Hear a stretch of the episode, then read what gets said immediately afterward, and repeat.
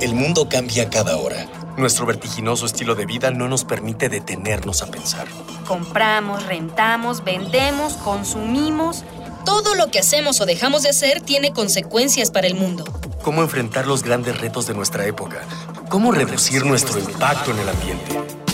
El Programa Universitario de Estrategias para la Sustentabilidad, pues, y Radio UNAM presentan Ambiente Puma.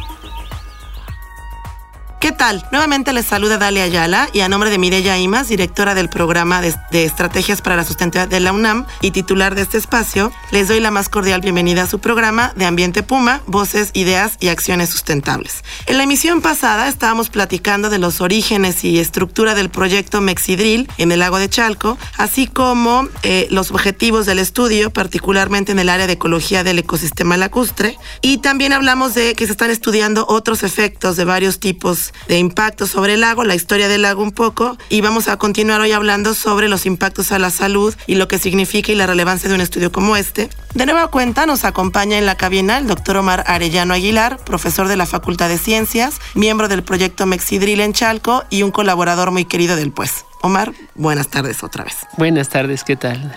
Antes de retomar la charla tan interesante que estamos teniendo con Omar, vamos a escuchar las voces de las y los estudiantes universitarios, a quienes en esta ocasión les preguntamos si creen que la contaminación de ríos y lagos tiene repercusiones en la salud de las personas y si piensan que es posible descontaminar los cuerpos de agua. ¿Qué riesgos a la salud de la población implica esa contaminación? Eh, sí, porque si hay, eh, digamos, cultivos cerca, pienso que pueden tomar el, el, agua de los lagos y pues, pues contaminar los alimentos que estén cosechando, supongo. ¿Qué riesgos a la salud de la población implica esa contaminación? Desde luego hay un montón de componentes que son brutalmente tóxicos para la salud, ¿no? No hablemos, por ejemplo, de plomo, este, eh, un montón de, de elementos, ¿no? Que, no, estamos diseñados para integrarlos al organismo. ¿Qué riesgos a la salud de la población implica esa contaminación? El agua que va a los, a los ríos y a los lagos, al final de cuentas, la mayoría tiene acuíferos subterráneos, ¿no? Entonces esa agua va a los acuíferos subterráneos. Y esos acuíferos son los que se están explotando para obtener agua para pues las diferentes actividades, digamos, hasta para tomar. Entonces, pues si esa agua es la que estamos utilizando, es obvio que va a tener consecuencias en la salud, ¿no? Porque el agua ya está contaminada. ¿Crees que se puede limpiar un río o un lago contaminado y de qué manera? He escuchado, no sé si sea viable, que hay como algunas bacterias que pueden tomar algunas de estas sustancias contaminantes para su metabolismo y así como limpiar los lagos. Creo que este puede ser como un, como un método de limpieza, pero no sé si sea viable. ¿Crees que se puede limpiar un río o un lago contaminado y de qué manera? reducir la contaminación en su totalidad, a dejarlo como era al principio, no. Seguramente habrá que hacer. No, no sé porque realmente no es mi especialidad la remediación, ¿no? pero completamente al 100% remediar no creo. Se me hace algo medio imposible.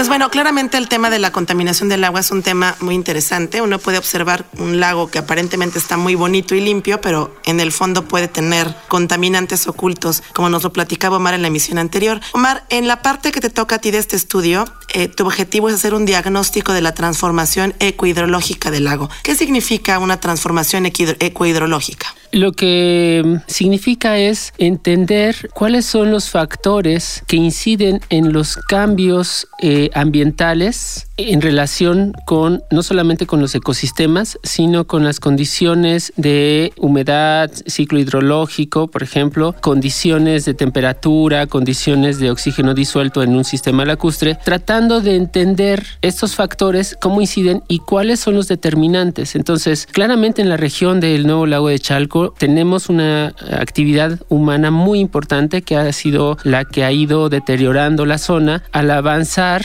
en eh, la mancha urbana, al proceso de deforestación. Pero si vemos en la historia del Valle de México, eh, los asentamientos humanos son muy antiguos y la actividad agrícola fue muy importante. Tenemos no solamente la actividad agrícola chinampera, que es eh, la más importante para esta zona de, de, lagos, en Xochimilco y en Chalco, sino que también tenemos agricultura que no es chinampera y que su extensión pues ha, había, ha transformado, ¿no? De tener bosques de encino en la región, pues esto se deforestó y se hicieron grandes este, zonas de cultivo, pero que se han mantenido hasta nuestros días. Y esta actividad agrícola es muy importante porque es hasta ahorita lo que hemos visto lo único que ha frenado el avance de la mancha urbana. Entonces, ver la agricultura, la actividad agrícola como un potencial medio de conservación de suelo es muy importante porque no podemos pensar que vamos a retomar nuestros encinares o nuestros bosques de, de pino en la zona. En realidad, la actividad agrícola de la Ciudad de México que todavía existe es muy importante y la tenemos que conservar y eso es lo único que ha ido frenando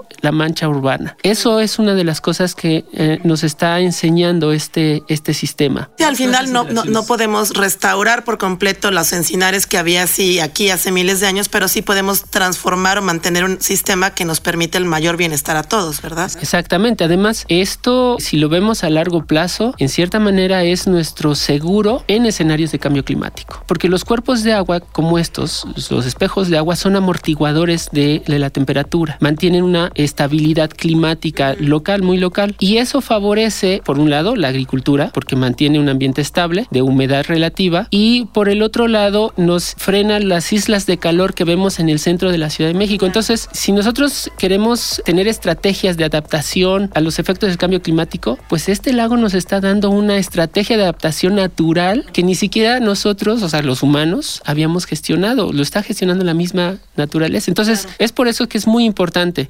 Espejos de agua, estos cuerpos de agua que todavía quedan en la Ciudad de México, como serían el lago de Xochimilco, el lago, eh, este lago de Chalco, la zona del lago de Texcoco, que todavía queda ya por donde se va a querer construir el aeropuerto. Pero bueno, todas estas zonas de conservación nos, en cierta manera, amortiguan no solamente el clima, sino que también amortiguan los contaminantes, porque déjame decirte que nuestra Ciudad de México, pues emite una gran cantidad de contaminantes a la atmósfera. Los cuerpos de agua son receptores también de esos contaminantes. Por un lado, se van depositando y quedan atrapados y este, eso aminora un poco los impactos porque mantiene la humedad y no las polvaderas que a veces se hacen. Pero por el otro también esta contaminación pues impacta en el cuerpo de agua y eso es lo que estamos también evaluando. Eso te quería preguntar, ¿están evaluando contaminantes en el cuerpo de agua? ¿Cómo deciden en dónde tomar muestras y qué tipo de contaminantes han encontrado hasta ahora? Una de las eh, primeras hipótesis que elaboramos fue que este cuerpo de agua, dado que surge a finales de la década de los 80, pues ha tenido una interacción importante eh, con la atmósfera y seguramente se han ido depositando partículas que están en la atmósfera y que se están sedimentando en el fondo. Entonces, primero hicimos un análisis de ver cuáles eran las condiciones del lago. Vimos que es un lago muy homogéneo y entonces decidimos trabajar en una de las secciones del lago que se encuentran dentro de la Ciudad de México, porque lo compartimos con el Estado de México.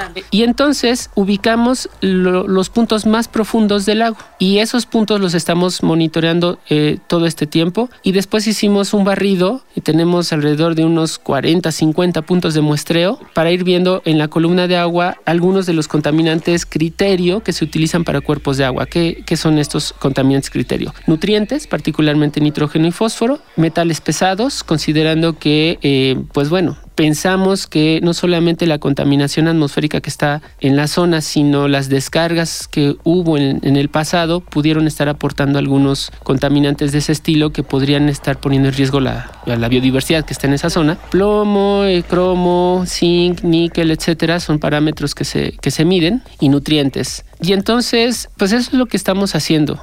Viendo cuáles son los puntos y qué son cuáles son los niveles. Y cuando tengamos algunos de los núcleos que se están que se están obteniendo con la perforación, pues también se medirán algunos metales pesados. Recuerden que estamos recibiendo sus comentarios y sugerencias de temas a través de nuestras redes sociales, en Twitter, arroba UNAM Sustentable, en Facebook, Sustentabilidad UNAM, o bien al teléfono 56 22 52 12 13 o 14. Nos interesa muchísimo su opinión. Recuerden que este es un espacio colectivo que construimos entre todos y todas y que con sus voces, ideas y acciones estamos haciendo comunidad. También les recuerdo que tenemos un libro de regalo, Parteaguas, la propuesta más agua a la Ciudad de México. Es un libro editado por la UNAM y el Colegio de Michoacán y se lo entregaremos al primer radio escucha que nos diga el nombre de tres ríos en el Valle de México. Pues muy bien. Omar, ¿de qué manera se pueden también estudiar las relaciones entre el sistema, ahora sí que natural, muy reciente, y los sistemas sociales alrededor del lago? ¿Qué, otras cosas, además de hablar de contaminación o de cambio climático y amortiguar las islas de calor, se pueden hacer como parte de este estudio? Una de las cosas que nos interesa mucho es conocer la percepción que tiene la gente que vive en las orillas del lago, cómo ve al lago.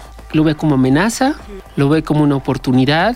De, a lo mejor una actividad económica, como sería un lago para actividades ecoturísticas, lo ve como una fuente de agua para las actividades agrícolas. ¿Cómo ve la gente a este lago? Y eso es lo que nosotros estamos ahorita eh, tratando de em, empezar a describir, la interacción que hay de estas de, los vecinos del lago respecto a sus consideraciones social. La zona, como te digo, la zona es una zona agrícola muy importante, pero es de eh, pequeña producción y generalmente es sus, eh, sus comercios no son muy alejados del sitio donde están cultivando. Hemos eh, sondeado esa población y es una población que se está repitiendo en muchas partes de México, en algunos sitios y, y bueno, aquí en el Valle de México no se diga. Es una población de agricultores que no eran agricultores de siempre. Son personas que nacieron, que sus papás fueron agricultores, que ellos estudiaron, trabajaron y que actualmente están jubilados y han regresado al campo porque lo hacían sus papás. Entonces eso mantiene un poco eh, el sistema. Lo que vemos como escenarios en el futuro es que dentro de unos 15, 20 años estas personas ya no van a, actividad, ya no van a tener la actividad eh, agrícola por la edad, etcétera, y vemos con preocupación cómo las generaciones que están abajo, sus hijos, sus nietos, ya no se dedican al campo. Entonces ese es un gran riesgo porque al no dedicarse al campo, pues lo más lógico será lotificar y construir. El riesgo de urbanización se incrementa. Entonces, ¿cómo le hacemos para que estas personas que se dedican al campo mantengan esto y que además sustenten, o sea, sobrevivan de esta actividad. Entonces, este proyecto no lo va a resolver, pero sí va a dar, yo creo que vamos hacia allá a tratar de entender estas relaciones y a tratar de entender qué cosas se pueden hacer, ¿no? Eso ya es para otra cosa. Supongo que les gustaría y sería importante tener más estudiantes allegados al proyecto. ¿Sí? ¿Qué tipo de, de qué tipo de estudiantes?